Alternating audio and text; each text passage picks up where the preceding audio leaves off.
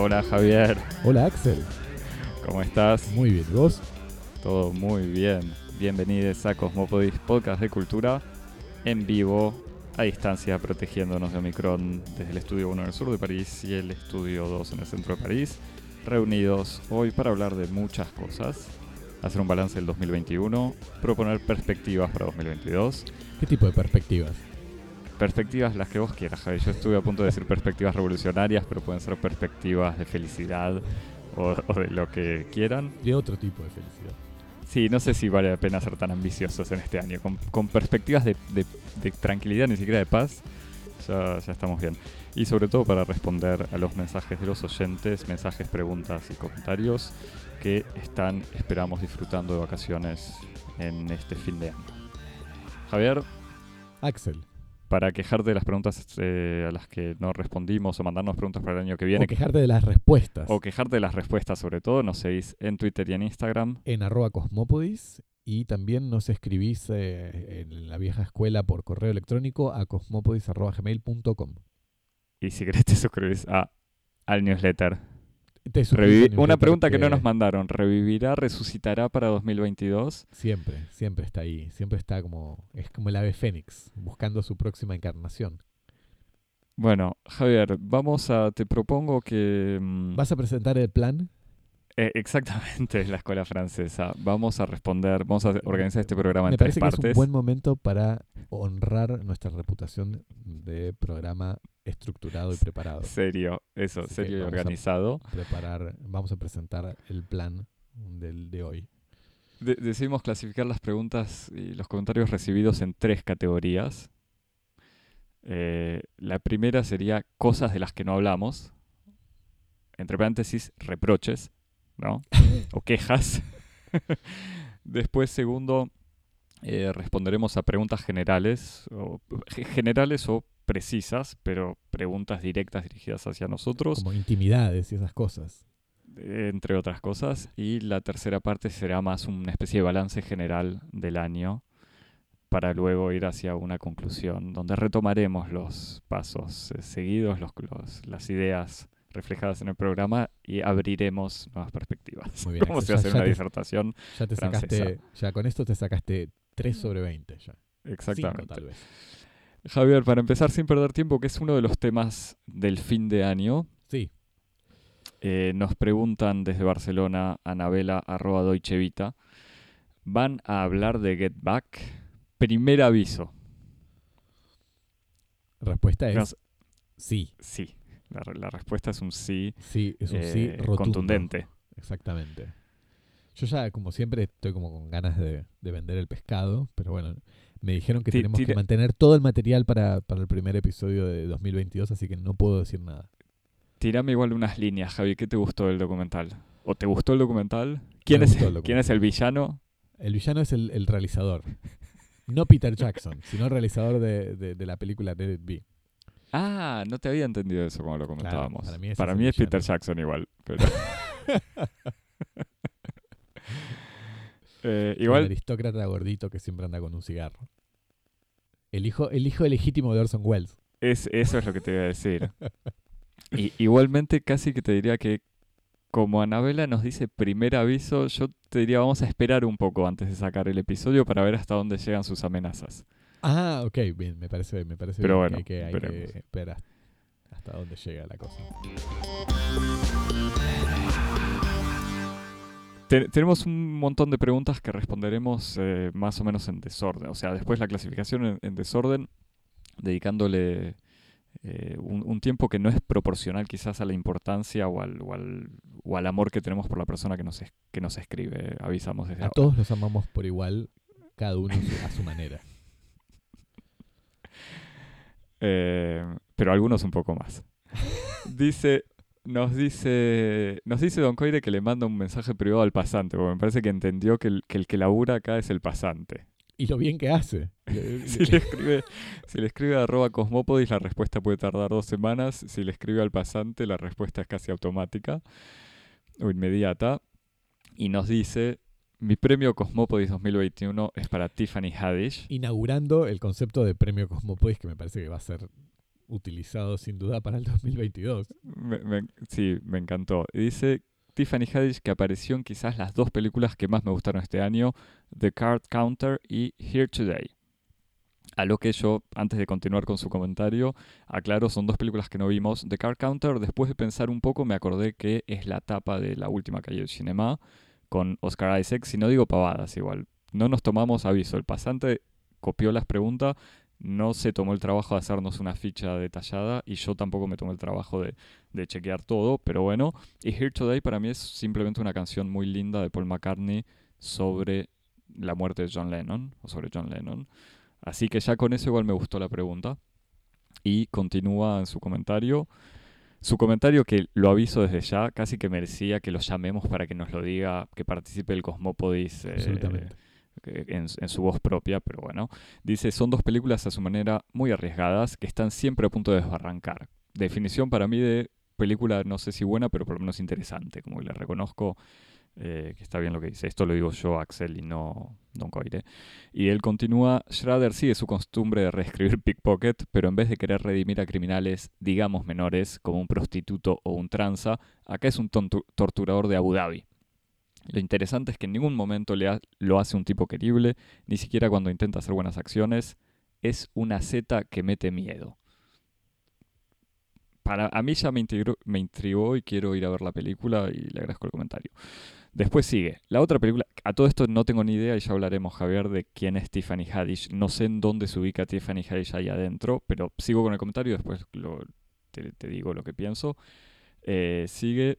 La otra película de Haddish se llama Here Today y es de Billy Crystal, que no dirigía hace más de 20 años y que tiene como director dos películas extraordinarias o casi extraordinarias, como Mr. Saturday Night y Forget Paris, o Olvídate de París. Esta es sobre un guionista de programa tipo SNL, o sea, Saturday Night Live, que le esconde a su entorno que tiene Alzheimer. Es curiosa la coincidencia de que este año se murió Norm MacDonald después de mantener en absoluta reserva que tenía cáncer. Al igual que en Mr. Saturday Night, se nota que Billy Crystal conoce el mundo de la comedia yankee y sabe describirla. Y al igual que en la de Schrader, está a todo momento por desbarrancar y convertirse en un bodrio de Hallmark, pero por lo contrario, la operación que hace es volver a tocar emociones básicas en tiempos en que el cine, tanto de gran entretenimiento como el llamado art house, necesita permanentemente del golpe de efecto. Y después nos agrega, vean la de Schrader, creo que la incluyó Calle, y es cierto que no sé si estaba en la lista, pero estaba en, en la tapa, como te decía. El negro Obama seguro. Si, si tienen que cancelar a alguien que sea él y no a nosotros. Me encanta igual como esos, esos dos este, test makers, ¿no? Como esos dos. este, Exactamente. Ha- hace referencia para la gente que no está al tanto Me, de, me de gusta la- pensar que, que imagina que el, el tipo de, de referencias que tiene Cosmópolis para organizar su gusto son Obama y caer en el cinema. No, que, que quiero aclarar que hace referencia a la lista que Obama, desde que dejó de ser presidente de Estados Unidos y ya no sabe a quién bombardear con, con drones sin piloto o, o cómo ganar premios Nobel de la Paz, hace listas de CDs escuchados o películas vistas o, o top 10 de películas de- en el 2000. Se llama soft power eso, Axel. Exactamente. Metiendo, por ejemplo, ¿cómo se llama la japonesa esta? Eh, Drive My Car, también otra referencia a los Beatles que son el personaje del año. Yo estaba sorprendido de no ver First Cow. Es verdad, y es que es, es muy indie, me parece, para Obama. O casi muy política. Claro, es, es- es muy eh, Bernie Sanders. Em, y disculpen, sigo con el comentario. Eh, era en la de Obama seguro. Justo estoy leyendo que a principio de enero sale novela nueva de Welbeck, así que ya tienen el Sinceramente de Cosmopolis 2022. Es larga la novela de Welbeck, parece. ¿eh? Se viene tremendo ladrillo. Ah, sí. Así ¿Larga? que no, me No, parece, si vi bien en el PDF que ya circula, y que no voy a decir quién nos lo mandó, pero que se lo agradecemos también para no mandar en cana a nadie, eh, creo que eran 700 páginas, Ah, así que no sé. Pero bueno, Javier, ahora sí nuestra respuesta. Sí. A mí lo que más me gustó de este comentario es que yo estoy casi seguro que vos no tenés ni idea quién es Tiffany Haddish. Sí, tenés mucha razón. Tiffany Haddish es una actriz eh, y que a todo esto eso, si yo tenía que definir el- la persona a la que vos le darías un premio Cosmópolis 2021 o la actriz Cosmópolis 2021 sería Tilda Swinton, que es la actriz Yo se la daría de, todos de los la años. década, o todos los años. Todos los claro. años. Es como, para mí sería una- un ritual. Así que Del mismo modo que durante los años 90 tengo la impresión de que Mirta Legrand ganaba el, el premio, el Martín Fierro de Oro todos los años, o si no, Susana Jiménez o Nicolás Repeto. eh, Yo se la daría el premio Cosmópodis, le daría todos los años a Tilda Swinton. Ti- Tiffany Haddish es casi el, lo opuesto absoluto de Tilda Swinton. En todo sentido, es una actriz negra estadounidense, eh, histriónica, caracterizada por haber sido, me parece, formado parte de los repartos de un montón de comedias malas. eh, que ya imagino de vuelta el hate mail que me digan, no, no, Tiffany Haddish hacía art house alternativo del noroeste de Brooklyn, pero bueno, yo la conozco más por sus intervenciones en talk shows tipo Conan O'Brien o, o Colbert, donde es una muchacha muy, eh, no quiero decir gritona, muy carismática, digamos. Eh, así que no la tenía así como, como gran personaje del año, pero festejo eh, su, inclusión en esta, en esta categoría y nos obliga a ver las dos películas, no solamente la de, la de Schrader. Y hablando de lo que queremos hablar nosotros, hablando de Tilda Swinton. Me parece que fue el 2020, pero vi hace poco La Voz Humana, que es el cortometraje que hizo con Almodóvar. Sí. Este, a mí me gusta mucho el, el cortometraje con Ana Mañani. eh, y es, eh, es interesante el, el documental con, con el cortometraje con Tilda Swinton. No sé si vos lo viste. No. Bueno, hay una cosa que a mí me, me, me cost- que me costó entrar en, en tema que mm, como que había un problema en, eh, en el nivel de, de la escritura. Como que yo sentía mucho que Almodóvar lo había escrito en español y alguien y, y se había traducido y como que había un problema Claro. para, para dirigir a Tilda Swinton y un- obviamente uno estaba muy tentado de imaginar el mismo monólogo, porque es un monólogo, inspirado en un monólogo de Jean Cocteau. Eh, es un monólogo que es- era muy tentador permanentemente ponerlo en la voz, no sé, de Victoria Abril o incluso de Penélope Cruz, así como una Claro. mujer Almodóvar. Y, pero igual Tilda Swinton tiene tal eh, magnetismo que es como yo amo todo de ella, incluso, incluso y casi especialmente sus fracasos. Así que le doy el premio Cosmópodis 2021, ya que me das la oportunidad, Axel. Que incluso el premio se lo damos sin haber visto Memoria. Que Sí, no nos también. odien los, los eh, cinéfilos. Cosas serias que Eh, se van a del sudeste asiático. 2022. Eh, todavía no vimos Memorias de Apichapón. De Apichapón, Veraceta Veraceta cool. Cool. Pero imaginar la tilda en Colombia hablando un poco español. Dicen que es una película que tiene una edición de, de sonido y una música bastante espectacular, Memoria, la de Veraceta Cool. Sí. Eh, le preguntan, el, el pasante había evocado que la de Ridley Scott sobre Gucci eh, no era buena. Y yo me tomé el trabajo de verificarlo e ir al cine a, a verla. Ah, qué bien. Yo, Eh. no, yo ni- no hice nada de eso.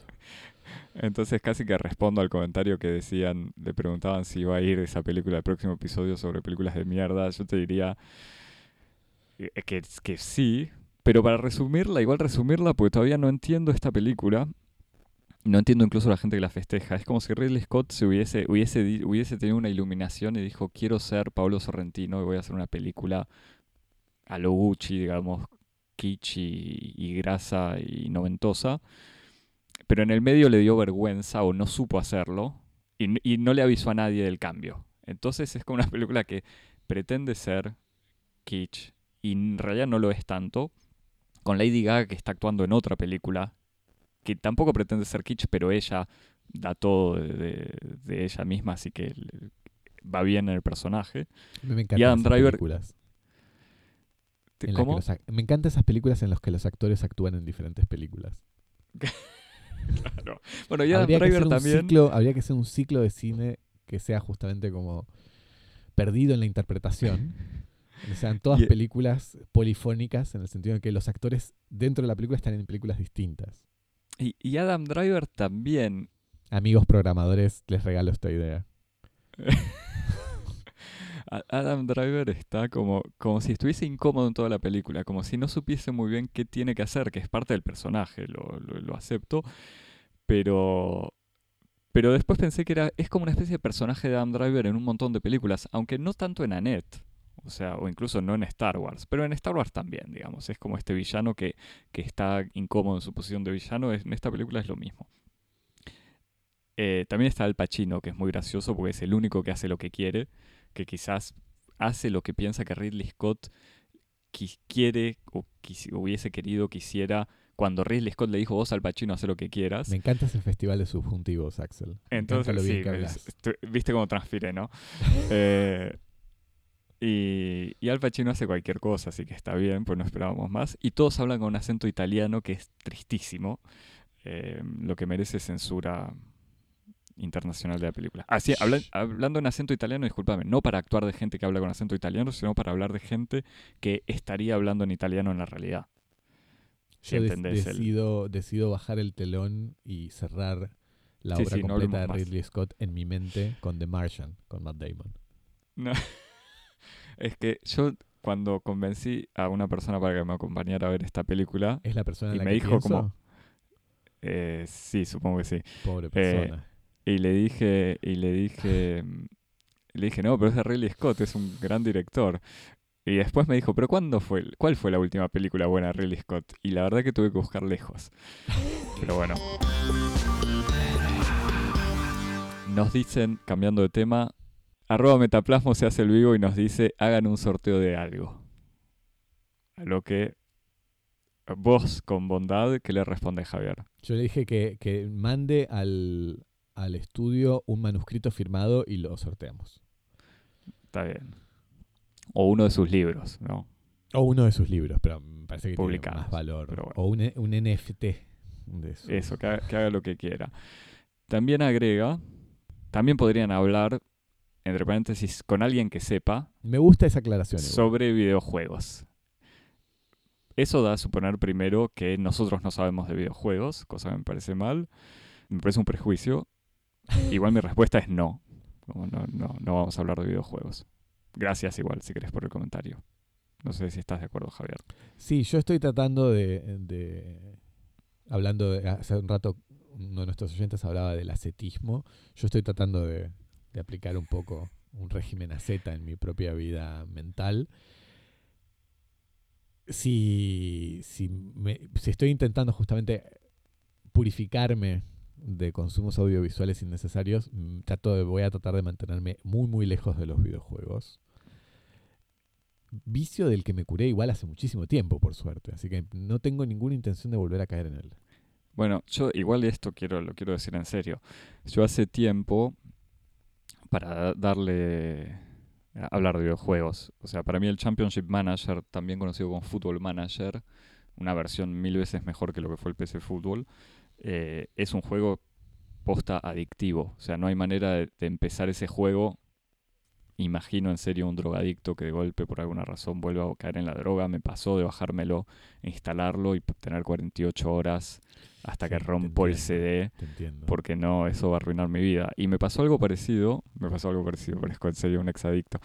Eh, con el Civilization 3, que es un ah, juegazo también. Y también tienen estas lógicas igual de turnos que se encadenan sin que haya pausa, entonces es eh, imposible parar. No, es que los juegos de juegos de estrategia son como un agujero negro del tiempo de la vida.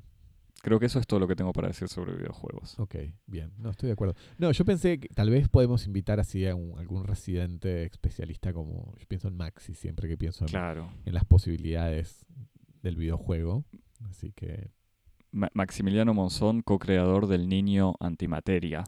juego que este está, no sé en qué estadio está, si ya lo compró Sony o no, pero que en cualquier momento invadirá plataformas y, nos volverá adictos. Contaminará relaciones eh, paterno-filiales en tu hogar próximamente. Nos preguntan, nos preguntan por otro lado si vamos a hacer episodios sobre West Side Story. Y justamente esta pregunta me, vino. Eh, eh, eh, suprimiste otra que dice: hablen por favor 15 ah. minutos sobre Twitter Argentina. Va, resignándose a que no hablemos 15 minutos. Hagan por lo menos un capítulo al respecto. Axel. No, no, no, no, por favor, no. Yo creo, sabes que en estos días, estas semanas de vacaciones, estuve muy alejado de Twitter, o sea, muy alejado de, leer lo que pasa en Twitter, y fue lo mejor del año. Con, con todo el- Twitter. Sí, sí, claro. Con, con todo el. Igual lo digo muy en serio. con- casi con todo el aprecio que tengo por mucha gente que está en Twitter. Y, y que está en Twitter, en el- digo, aprecio por el. Por, por las cuentas de Twitter. Pero no, la verdad que es. eh, Habría que hacer una especie de. Esto es una, una idea elitista, pero es como. Habría que hacer una especie de, de red social en donde uno pudiera tener solamente como a. a personas. Eso se llama WhatsApp igual. Pero. tengo la impresión. Como tuiteros premium. Como una, una versión premium de Twitter. No, tuviera igual en realidad lo que pasa. a- Vos decís que habría que uh, asordinar y todas esas cosas. no Claro, eso se puede, supuestamente. Sí, ese es No, el problema. yo quiero la- que la curación la haga otra. Ya hablamos, acabamos de hablar de Twitter Argentina. Igual, el este, este usuario pregunta esto, pero no, no sé si esta persona está en Twitter. Así que Está muy activa, no es muy activa. Está en Twitter, pero creo que con poca actividad. Igual no sé, también sería como un universo que, que merece, si, si vale la pena tomárselo en serio, mucho más que un capítulo de Cosmópolis, quizás. Como un- y no. y, y merece sobre todo eh, el, el paladar de amianto de un sociólogo. Eso, es que eso que yo pensaba tienen en algo esa así. cap- son como los sociólogos son un poco como los como los los jabalíes, ¿no? Esos, esos animales que tienen un sistema digestivo que les permite comer carroña bien podrida y no morir en el intento. Mm. Pero me parece que los los que logran hacer eso son los que no disfrutan de lo que están comiendo, en el fondo. Bueno, Bueno, pero es que ese, eh, pero bueno. Pasamos otro tema. animales.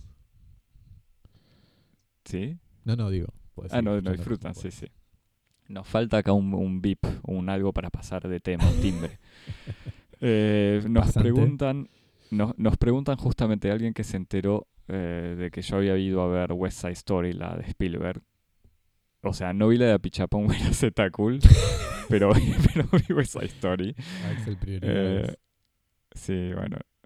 Eh, nos preguntan si vamos a hacer un episodio sobre West Side Story. A lo que te digo, vos, Javier, no la viste y supongo que vos dirás que no. no. no, la vi. Ni Yo te diría-. Para definirla, lo peor de la película no es Ansel Elgort. Que no sé quién es Ansel Elgort.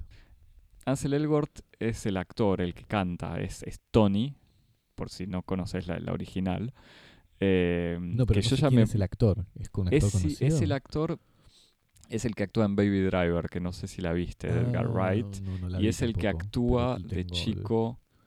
¿No De chico, no sé si. En la de... eh, no, no, no. Es uno que actúa, para mí era una especie de... Yo te diría que actúa en... ¿Cómo se llama? La de, la de las flechas y los chicos que se matan en Hunger Games. Pero creo que no actúa en Hunger Games. Pero es de ese así adolescente galancito, Ujú. teen galán. Y, y que lo peor de la película no es él, sino Spielberg. Es como Spielberg, devolver la plata a Spielberg, porque esta película no era necesario hacer una remake en donde lo único que le... Y yo te digo, la original la vi hace 20 años y ni no sé siquiera si la vi entera, pero ya sin recordarla sé que esta película no era necesaria.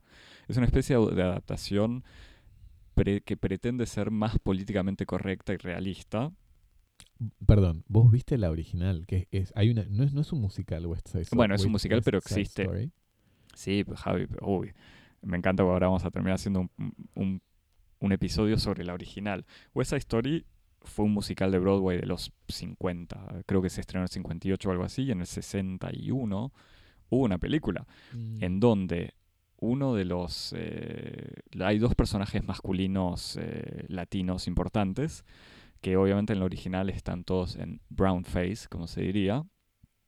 Y uno es el padre, el dueño del hotel de Twin Peaks.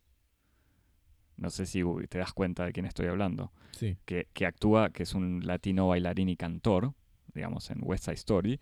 Y el otro es, sí, es eh, George Shakiris, que después Cuando terminó decís el trabajando... dueño del hotel de Twin Peaks, te referís al papá de Audrey. Exactamente. El papá de Audrey empezó su carrera como estrella en West Side Story.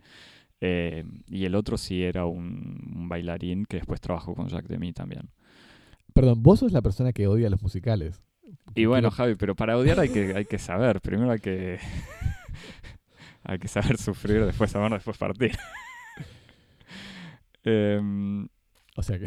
y con Natalie Wood también. Natalie Wood, que también actúa de latina haciendo un inventando un acento latino y pintada de, de morenita. Y digamos que por eso Spielberg, Mm. con miedo a que le cancelen su versión que él amó de joven o de chico, hizo una remake, pero la verdad que no, no, no es que no está tan bien lograda, es como al pedo. Y tiene muchas partes de diálogo que no sé si había en la original. Como yo quería que bailen y que canten y no mucho más. Digamos, para eso voy a ver un musical. Pero bueno, sigamos, eh, pasemos a otra cosa. Nos dicen, Respuesta que no vamos a hacer un episodio sobre West Side Story. no, sí, sí, la respuesta es esa. Javier, al final sale, te lo digo directamente a vos, pues para vos. Al final sale el comentario sobre el santo. No, pasó mucho tiempo y ya me olvidé de todo. Me olvidé de todo. Es como. Me acuerdo de esa, de esa anécdota de Bowie que dice como que hubo un periodo entre el 77 y el 83 donde no se, acuerdo- no se acuerda de nada de lo que pasó. Y es como. Me gusta sentir que me alejo dos meses de Netflix y todo lo que pasó en mi cabeza relacionado con, con- con esa plataforma maléfica se ha borrado. Así que, lamentablemente, no. Me, me parece innecesario que te compares con Bowie para decir eso, pero está bien.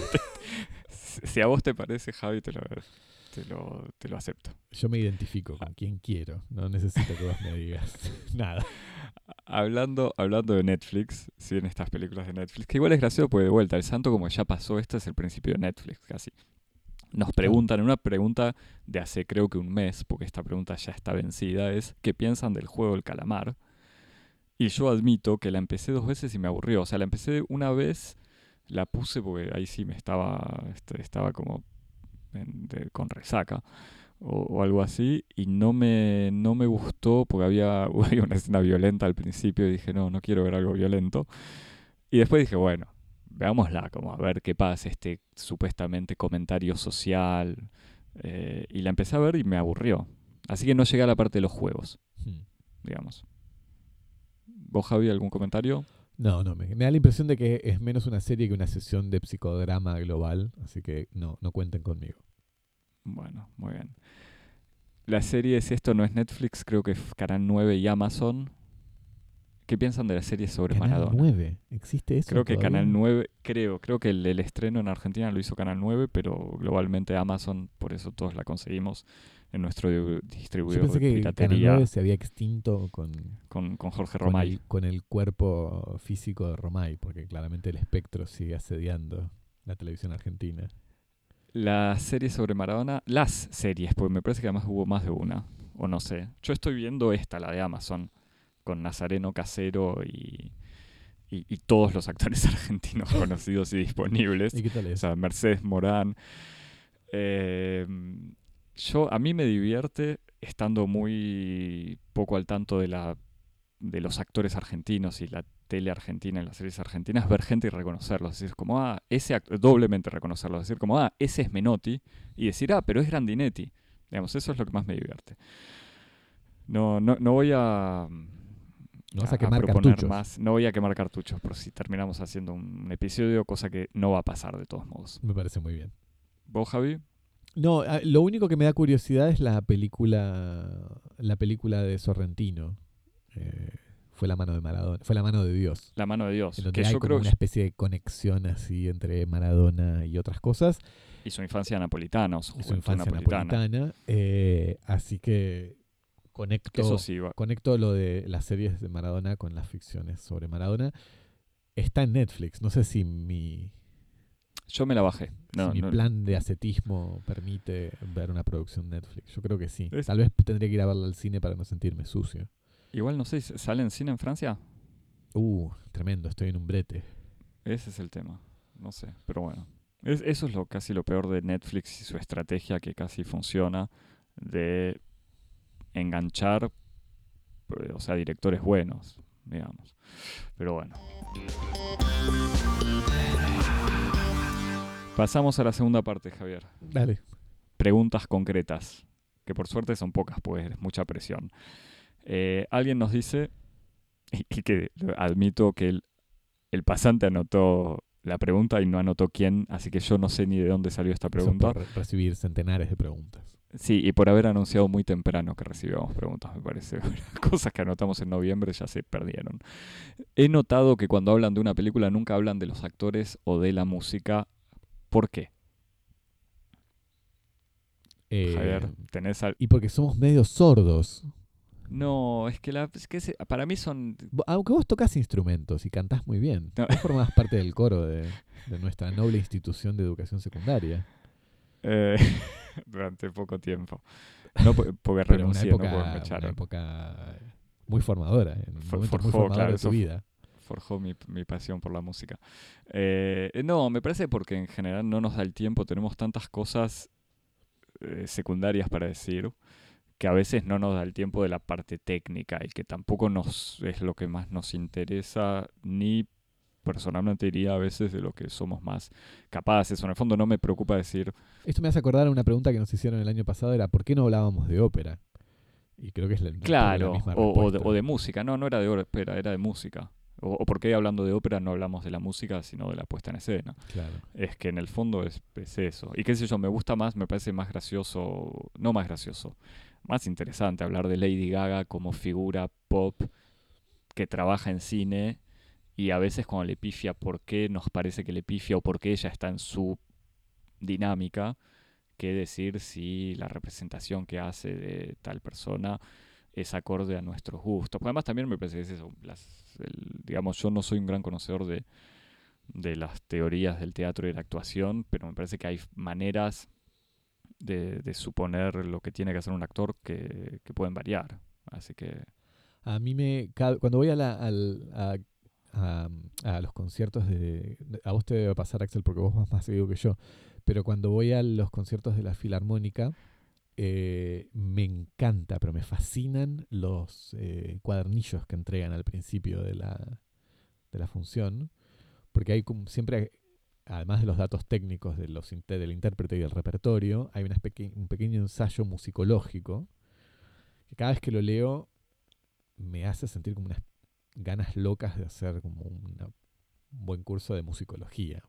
si querés, igual te agrego esto, Javi, que creo que ya lo recomendó, lo recomendé en algún programa. Hay un programa en France Musique, una de las radios eh, de Radio France, la radio pública francesa, que se llama La Tribuna de los Críticos de Discos, la Tribune de Critiques de Disques, y que es el programa más antiguo de la radio francesa, supuestamente, y que son tres críticos musicólogos que comentan diferentes versiones de la misma obra a ciegas y es a ciegas en serio.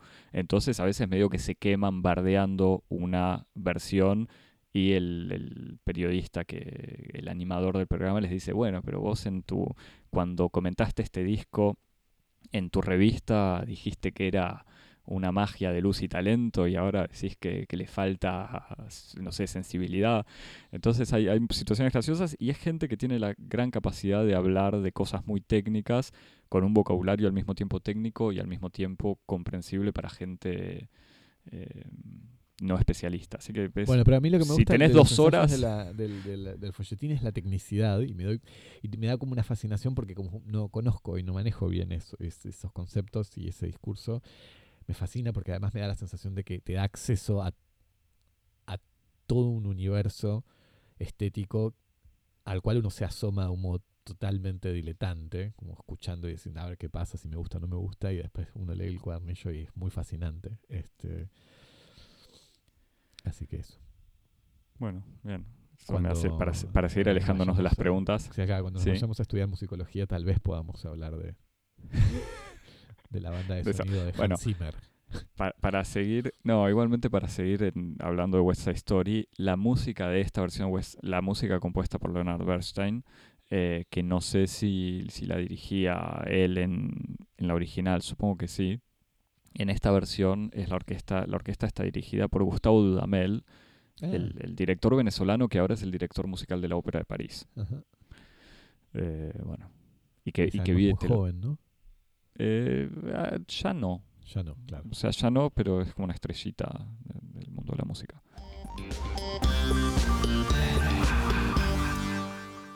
Nos, uf, esta creo que es la pregunta más dura de, de toda que esperamos. Veníamos pateando este momento.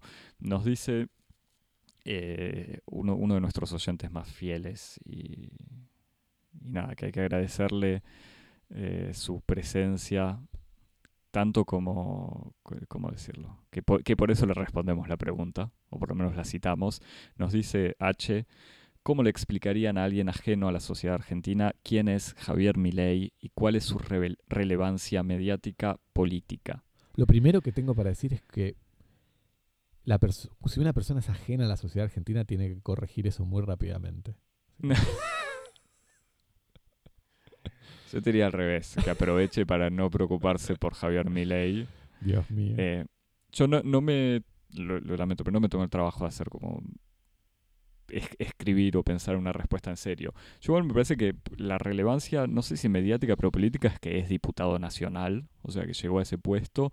La relevancia me- mediática, por lo que yo veo de muy lejos, que casi de alguna manera soy bastante ajeno, o estoy bastante ajeno a la sociedad argentina. em, la relevancia es que sí, es como una especie de figurita histriónica que entonces ya lo convocaban eh, muchos canales de televisión para que hable de, política y de economía y como él es alguien que le gusta gritar y opinar, eh, funcionaba muy bien en la tele. O sea, en esas dinámicas de la tele de tener gente ruidosa que, que habla con seguridad de cualquier tema, y funcionaba y que eso le dio una visibilidad política metido de vuelta en una lógica anticrítica de la casta política o antipolítica, etcétera, que funcionó. Yo no, no sé si es si se puede comparar con las cosas tipo Trump o tipo Eric Zemmour ahora en Francia, pero son esos personajes, digamos, que, sali- que salieron de la tele, que están recontra metidos en el establishment eh, económico de alguna manera o defendiendo las eh, la, la ortodoxia económica más básica, pero que se presentan como antisistema. Pero bueno, no sé mucho más, no podría decir mucho más.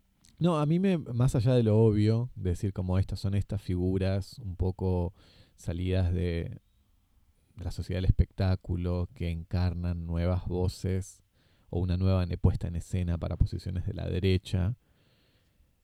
A mí me parece que otra cosa que tienen en común, así como estéticamente, eh, personaje, con, incluso con todas las especificidades locales, figuras como Semur en Francia o Trump en Estados Unidos o no sé, Bolsonaro en Brasil o, o Milei en Argentina, es esa cosa como el delirio como confesión.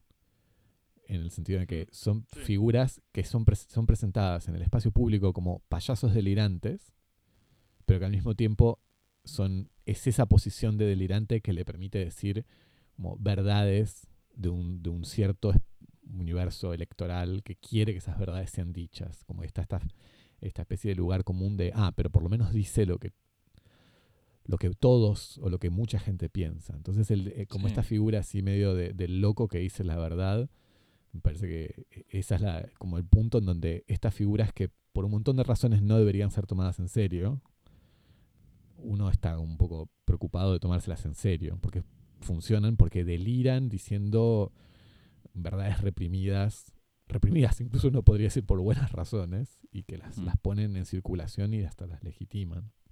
Y, y que es interesante, porque en el fondo antes la extrema derecha podía hacer eso. Uno podía decir Marine Le Pen, eh, o sea, no, no- no lo digo yo, eh, pero, pero el argumento a favor, entre comillas, de Marine Le Pen de mucha gente era, pero ella dice lo que todos, lo que nadie se anima a decir, y ahora es como vos decís, Javier, es como, esto ya ni siquiera es gente que de manera sensata dice lo que nadie se anima a decir, sino porque están medio locos, dicen lo que supuestamente nadie se anima a decir. Sí.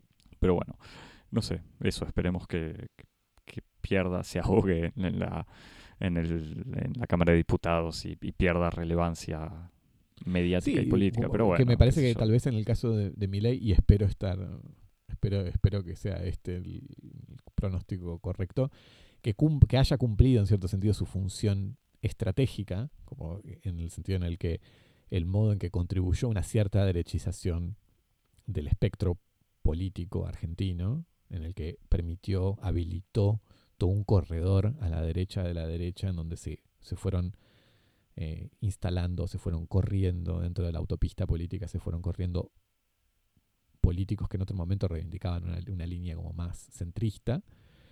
Habiendo cumplido esa función de habilitar ese corredor, bueno, se extinga eh, y en todo caso la disputa ideológica se, se- se tenga lugar como entre esas nuevas, entre las figuras tradicionales de la política que se corrieron a la derecha y otras fuerzas políticas y esta figura desaparezca. Esperemos. A mí, mm, honestamente, me preocupa un poco más la figura de Semur, porque Sí. como que le veo mucha más viabilidad política y electoral. Pero bueno, veremos. Ya, ya lo, y esto ya lo conec- hablaremos. conectamos. Lo- no, no, seguimos en la política. No- no- nos preguntan, ¿James Bond sería pro, Bex- pro Brexit o no Brexit? Te dejo a vos, Javi. sos No, el mi, especialista respu- respuesta ahí en, el, en las notas de producción es que es un soft pro Brexit. Este, pero bueno, como habíamos dicho, ¿no? Como que él eh, es la encarnación del decadentismo, del espíritu decadentista británico que es ya largamente secular. Así que, Me encanta que ya sale que Get Back en el fondo es también un mensaje sobre el, sobre el Brexit, Javi. sí, decidimos que todo lo que sale de la isla es se reduce a eso. Para más análisis complejos, puedes escuchar Cosmopolis. Pasamos a la tercera parte. ¿Te parece? Una especie de balance. Preguntas, balance. Dale. Eh, balance y comentario. Nos dice Juan, Sa- Juan Francisco González. Me gustó cuando hicieron esos contactos telefónicos con diferentes personas hablando de diversos temas.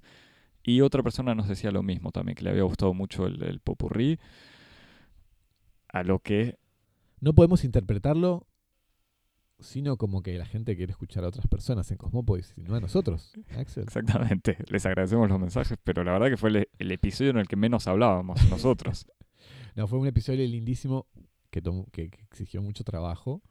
Y que estaba en el contexto de, del confinamiento, digamos. Eso era Sí. sí, lo que lo bueno, justificaba. que vuelvan los invitados. Hace un tiempo que no tenemos invitados. Que vuelvan los invitados a Cosmópolis. Yo también estoy a favor de eso. Cierto. Nos dice Benji Adrián en Instagram. 10 cosas. Que esta fue la pregunta casi más difícil y que yo la hice chequeando notas viejas, pero Bien. bueno. 10 cosas que no salieron en Cosmopodis. Temas que al final no tocaron o fragmentos censurados. Temas, eh, fragmentos lo- el, libro, censurados. el libro negro de Cosmópolis, los fragmentos censurados. Sí, yo creo que no hay mucha censura. O sea, a veces No. la cen- no, es, No, no, es censura, La censura es eh, previa.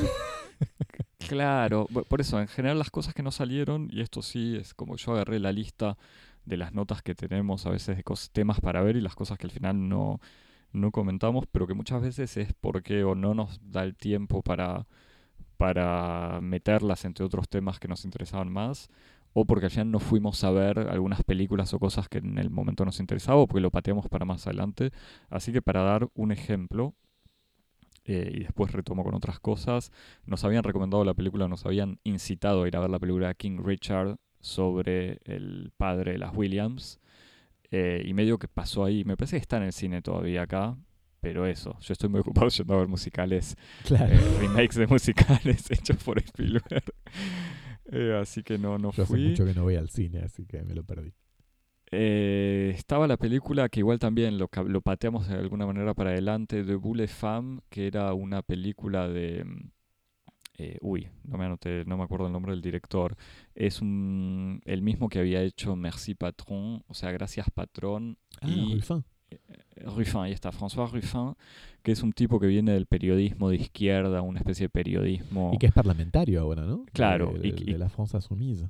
Exactamente, un, un tipo que venía de una especie de periodismo muy crítico, muy alternativo y muy independiente, que Él venía de llegó- Fakir, de la revista De Fakir, exactamente. Eh, que llegó a diputado y que siguió haciendo, hizo, había hecho dos películas ya. Diputado con el partido político de la coalición de Mélenchon. Eso, o sea, el de la izquierda no socialista y no comunista, digamos. O aliado con los comunistas, aunque ahora no. Eh, y este era, había hecho este, esta película de Femme después de haber hecho una película Merci Patron que era sobre los, la- las grandes, los grandes grupos franceses que producen en el extranjero y que echan obreros en las zonas que quedan con obreros. Eh, o, en, o en las zonas que, donde todavía quedaba algo de industria textil de, de calidad.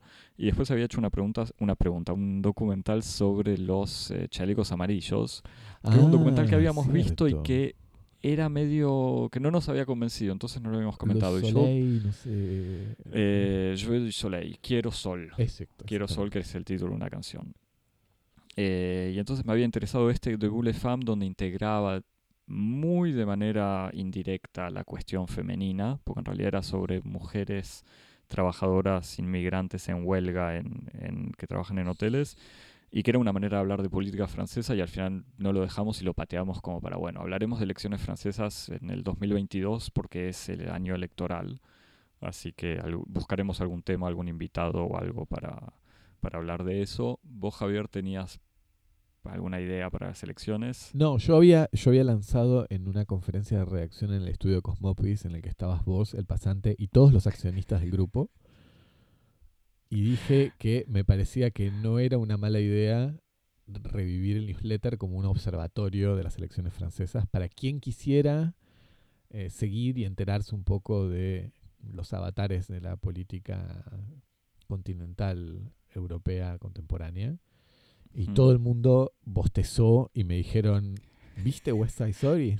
Este, así que no, no, Fue- no sé qué acogida habrá tenido Eh, eso. No, no me acuerdo, Veré en pero el- puedo... En el brindis de fin de año, eh, cuando se estén repartiendo los dividendos, este, si no se suspende por, la- por la Omicron.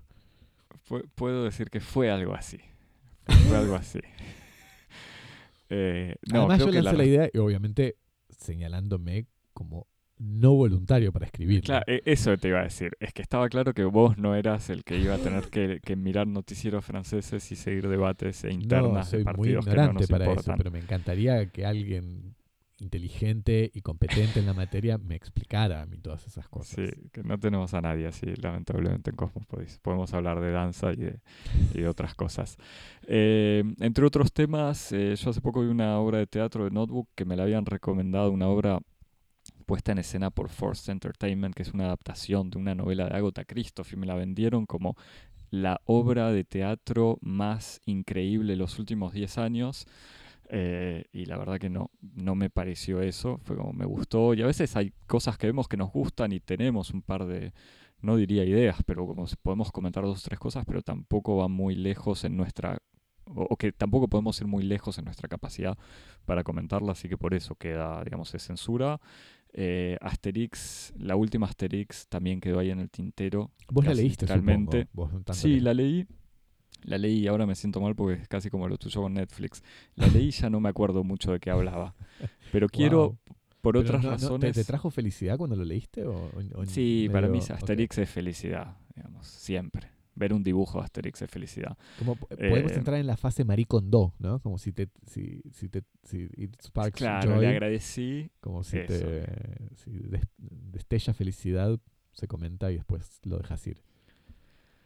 eh, pero bueno, quizás yo quiero retomar las Asterix originales, las de Goscinny, y quizás ahí sí hago un trabajo profundo sobre un corpus serio y, y hacemos un episodio o algo. Parece muy bien. En el tintero quedó también la película L'Evénement, o sea, el evento o el hecho, no sé. el suceso, acontecimiento. El acontecimiento, gracias Javi.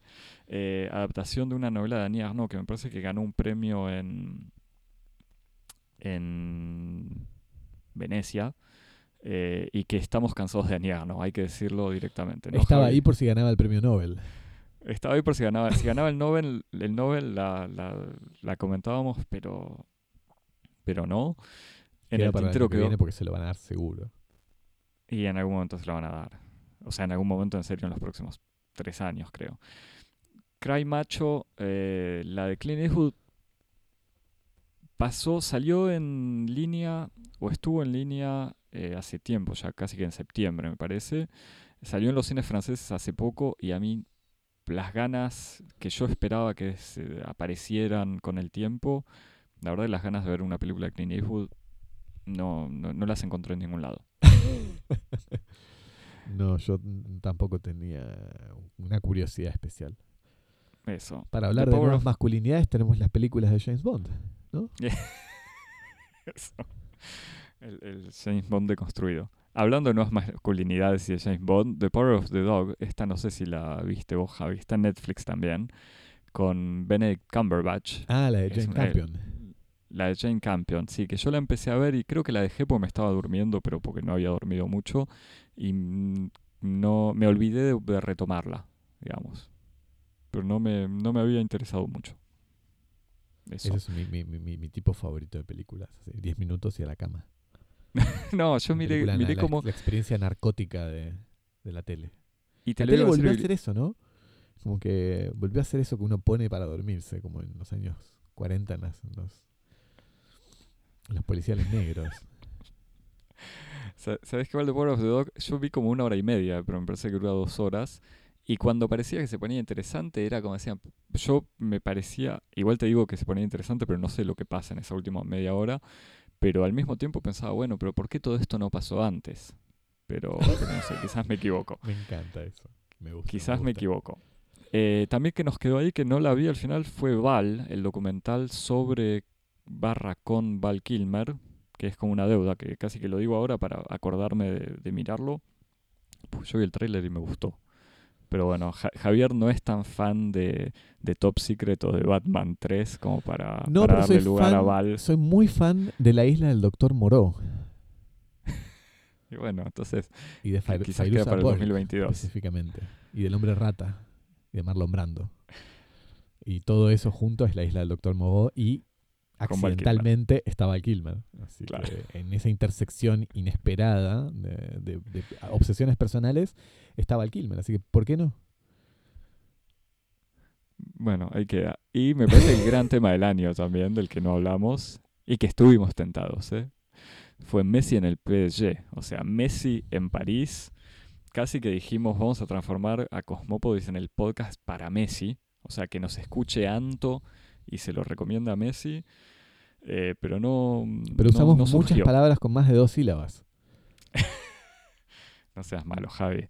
En realidad el problema es que no quisimos hablar del verdadero tema del año que tiene que ver con Argentina y el PSG, que fue el No. WandaGate. Eh, ah, el sí, WandaGate, sí, Javi. sí, sí. El- o el Icardi Gate o WandaGate. Pero como no estábamos. Yo todavía no sé quién es la China Suárez. Eh, así que no. no- Bueno, Yo en esa, en esa legendaria reunión de, con el pasante, vos y los accionistas, también dije, ¿y por qué no una serie especial que sea un podcast documental sobre explicando el fútbol francés eh, a, a públicos hispanófonos y también suscitó todo tipo de bostezos y no, la no, gente chequeando el celular y entonces ahí dije, bueno, ya está, no voy a en esta reunión no voy a, no voy a intervenir más, me parece. no, no lo quemes, no quemes la idea, Javier, que todavía tenemos Qatar, se va a jugar, el Mundial se juega en, el- en noviembre, así que tenemos hasta noviembre para, para hacerlo. Ok, bueno, veo que, que- que alguien me, me escuchó cuando yo hablaba, Sí. entonces. Si nos llegan suficientes likes, nos ponemos a trabajar. Ok, ok. Benji nos eh, continuaba, además de, de decirnos 10 cosas que no sabían en Cosmópolis, que yo no sé si llegamos a 10. Eh, ah, bueno, otra que nos quedó ahí en el tintero fue hacer una retrospectiva, esto sí lo comento porque era más serio, hacer una tr- retrospectiva del, cine de Godard, que la empezamos, o sea, esto, esta es como el, momento de sinceramiento de- del año, la empezamos tratando de encontrarle la vuelta a partir del tema de la lectura, porque dijimos, bueno, una retrospectiva así nomás es difícil. Entonces dijimos, bueno, ¿qué es, ¿cuál es el, ele- el elemento casi permanente del- de- del cine de Godard? Y en- entre otras cosas eran los libros. Y lo empezamos a hacer y nos resultó muy difícil, ¿no? o sea, Así que hay, era- hay unos, un- unos materiales, unos rollos perdidos en el estudio Sí. Cosmopolis con tres o cuatro episodios sobre la lectura en las películas de Godard y está ahí, como que Y va a está ahí- cuando nuestros herederos lo van a publicar como los Exactamente. inéditos. I- igual aclaro que hay uno editado y hay otros que están los Rush, nada más. Mejor así que todavía. no, o sea, Para cuando venga Peter Jackson, el hijo de Peter Exacto. Jackson. Eso. Em, y nos agregaba Benji, nos decía también puede ser un top de lo peor y lo mejor que vieron en el año, cosa que es mucha responsabilidad. Yo no sé si vos tenés algo para decir, Javi. No, no, no. No, sí, no, yo pero no. podemos. te- tengo en la- ten- hay unas listas de cosas que, que están por venir, así que ahí hay como lo mejor del año, ¿no? Bueno, es- eh, me parece muy bien. Pasamos a las, las últimas preguntas y por suerte nos permite redondear, que me gustan. Receta del año, Javi. Vos tenés la respuesta seria, yo tengo una respuesta poco seria. Yo tengo mi respuesta seria y honesta. Mi Para bueno, mí- la- es lo que te iba a decir, la mía es poco seria, pero es honesta también. Bueno, para, para mí la receta del año, y que no- quizás es el año pasado, pero este año la perfeccioné, es la tarta de ajo caramelizado de Yota Motolenghi. Que debe ser muy 2017 la yo conozco receta, esa receta igual también. pero es una bomba, nunca, nunca falla en todos sentidos. Como es difícil hacerla mal, o por lo menos a mí nunca me salió mal, y nunca dejé eh, invitado eh, sin ser sorprendido y, eh, y agradecido. Mi descubrimiento gastronómico, que no es una receta, sino todo lo contrario, es el restaurante chino de abajo de casa. Tres años viviendo en este edificio, compartiendo el consorcio, cruzándonos con saludos muy parcos en el local de, los cestos de basura y nada. Y en una noche de desesperación y de falta de aprovisionamiento, bajé y les compré y me hice fanático. Y ahora tenemos una excelente relación y recomiendo su puerco a la salsa con salsa agridulce y su pollo al jengibre. Y además son buena onda porque cuando gastas más de cierta cantidad te dan una bolsita de papas fritas de camarones. Así que eso, eso. Yo, yo- Sabes que yo lo había probado ese chino, me parece. ¿Lo hace probaste, el tiempo. chino Yo de ya lo de había casa? probado hace tiempo, pero me parece que es poco generoso en platos vegetarianos, así que no, no disfruté esos Ah. grandes, Mm, su- sus, claro. su- sus grandes platos que vos citás, así que no, no lo sé. Javier, último libro leído. Eh, yo había hecho un chiste que me da un poco de vergüenza. Yo- Sabes que no lo leí, así que no, no- no leí. No voy a hacer el chiste que escribí en las notas de producción porque todavía me queda algo de amor propio.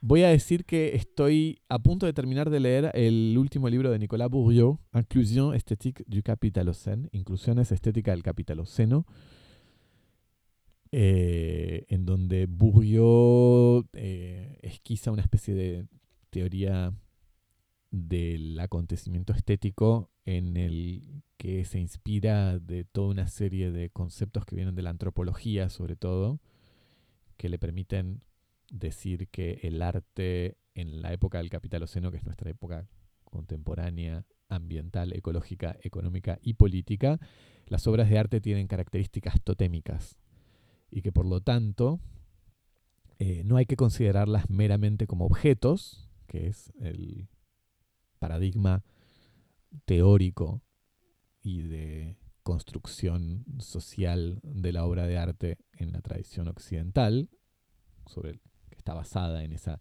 distinción comúnmente conocida como cartesiana entre sujeto y objeto, sino que hay que considerarlas como los tótems dotadas de características subjetivas. Una obra de arte es menos una cosa que uno ve que un sujeto con el que uno establece una relación.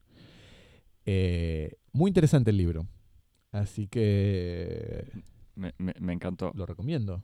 Sé que, sé que Bourdieu anda por ahí, siempre lo, lo traducen y, y es bastante leído en el mundo hispanófono, así que no dudo que su libro será traducido y circulará incluso más rápidamente que en Francia. Eh. Así que a quienes les interesen estas cuestiones, lo recomiendo, es un libro muy interesante. Me, me encanta Javier que siempre mete estos, más que chispazos, diría, estas llamas de magia en el minuto 57 del programa o algo así, haciendo de cuenta, haciendo de cuenta que este era un programa poco serio. Gracias Javier.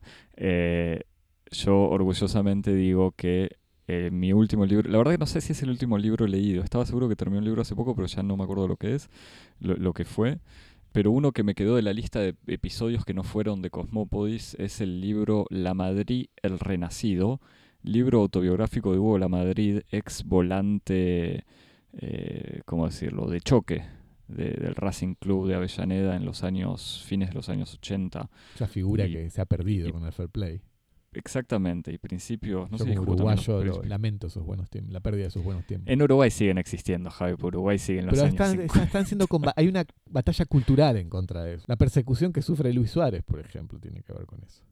Eh, y la Madrid eh, se convirtió, después de haber sido un futbolista, eh, digamos, poco recordado por, por sus talentos futbolísticos, se convirtió en una figura interesante de los medios alternativos y de Twitter, y es un tuitero, un gran tuitero, y también figura de la política racinguista, que eso ya no conozco tanto, pero el libro es bastante agradable. O sea, está escrito, y, ¿cómo decirlo?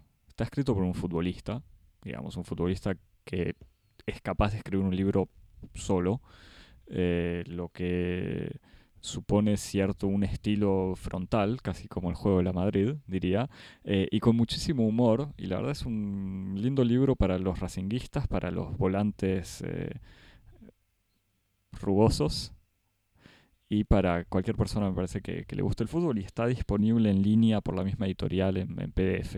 Ah, así que, así que se puede leer así a la distancia.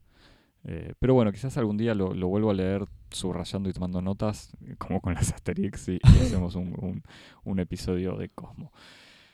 Javier, para cerrar el año, ¿qué, recibieron para Navidad? Para Navidad y qué regalarían? Durísimo. La segunda parte, complicado. Ah, yo creí que lo que pusiste era lo que regalarías. No, no. Lo que me regalaron a, mí eh, es una botella de whisky que agradecí. Era lo que, lo que le había pedido a Santa. Fuiste un buen chico, me parece bien. Sí. Eh, ojalá Santa regalara más botellas de whisky a, todos los niños del mundo. Eh, yo recibí un montón de regalos igual, y esto es como me voy a quemar porque el último libro que, que digo que leí es este de la Madrid, pero recibí un montón de libros y recibí tres libros que puedo citar. Qué suerte, eh, se ve que vos te, portaste mejor porque Santa te dejó más cosas. Porque tuve una cena con mucha gente y todos tenían regalos para todo el mundo. Así que recibí un libro, una novela del Premio Nobel de Literatura del 2021, que no puedo, no puedo decir el nombre del tipo, no puedo decir el nombre de la novela, pero por lo menos puedo decir que tengo un libro de él, eh, que quizás lo voy a ojear. Trataré de leerlo. Eh, recibí también los cuadernos de Andrés Ditela en la edición ah, argentina. Este es un regalo, regalo de calidad. o sea, no la edición, la edición española estará muy bien, pero recibí la edición argentina, así que apenas lo, lo termine te lo mando a vos, Javier, y, vemos qué hacemos con eso. Pero está muy bueno. Y recibí un libro de rep sobre Maradona, que la verdad que me gusta más la serie de Maradona, por ahora. Pero suena, a, que le estoy derrumbando que le estoy pegando así golpe por atrás feo malagradecido. y malagradecido, pero pero no, pero lo digo qué sé yo, como que no le en la serie hay una cosa más de, de ficción, digamos. Mm. Y esto pero bueno. Igual me gustó tu regalo de la botella. ¿Y qué regalaría? Yo regalaría una botella de whisky. o regalaría Cosmópolis gratis para todo el año. Claro. ¿Te gustó para cerrar? Exacto, sí. La, la, la suscripción premium a Cosmópolis. Eso. Bueno, no sé si, si tenés algo más para agregar. No vamos a hacer lista de gente para saludar, pero saludamos a, a todos. Gracias totales, a todos los que nos, nos apoyaron. Algunos siguen hasta hoy.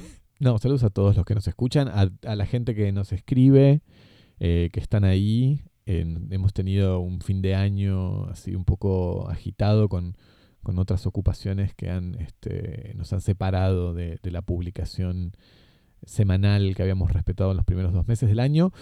Y aún así han seguido ahí muy fieles, así que les agradecemos y les mandamos un abrazo. Esperamos volver con, mejor regularidad en la segunda mitad del año. Les deseamos felices fiestas, que hayan pasado un buen fin de año. Les deseamos felices fiestas, pásenla bien, reciban, reciban los regalos que, querían.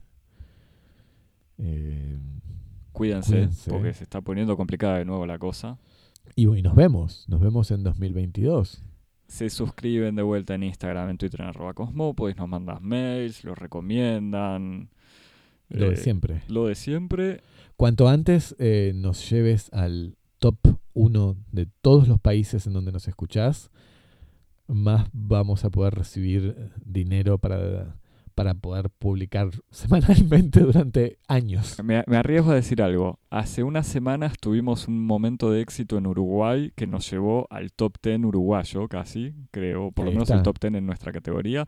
Así que le digo a todo el mundo, si nos escuchan desde Apple Podcast eligiendo Uruguay como país, y nos escuchan más de 10 personas, llegamos al número 1. Me gusta ese comentario, no estoy de acuerdo. Eh, vi por ahí que dentro de poco en Spotify se va a poder eh, evaluar, como poner estrellas. Así que también personas del mundo que nos escuchan, también póngannos cinco estrellas para, para, para hacer un éxito.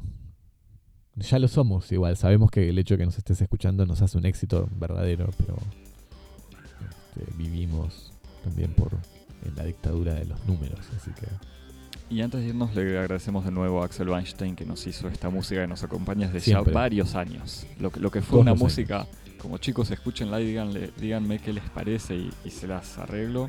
Fue como nos encanta, la, la compramos así. Axel, pensamos en vos cuando, lo, cuando vimos Get Back y veíamos personajes que componen genialmente melodías de la nada. Pensábamos en vos, Axel. Exactamente.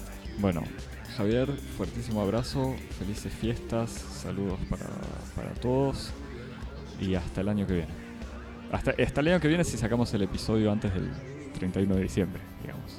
Ya, ya veremos. Podemos despedirnos de dos maneras y después lo editamos. Hasta la semana que viene, hasta el año que viene. Hasta el año que viene. Chao. Chao.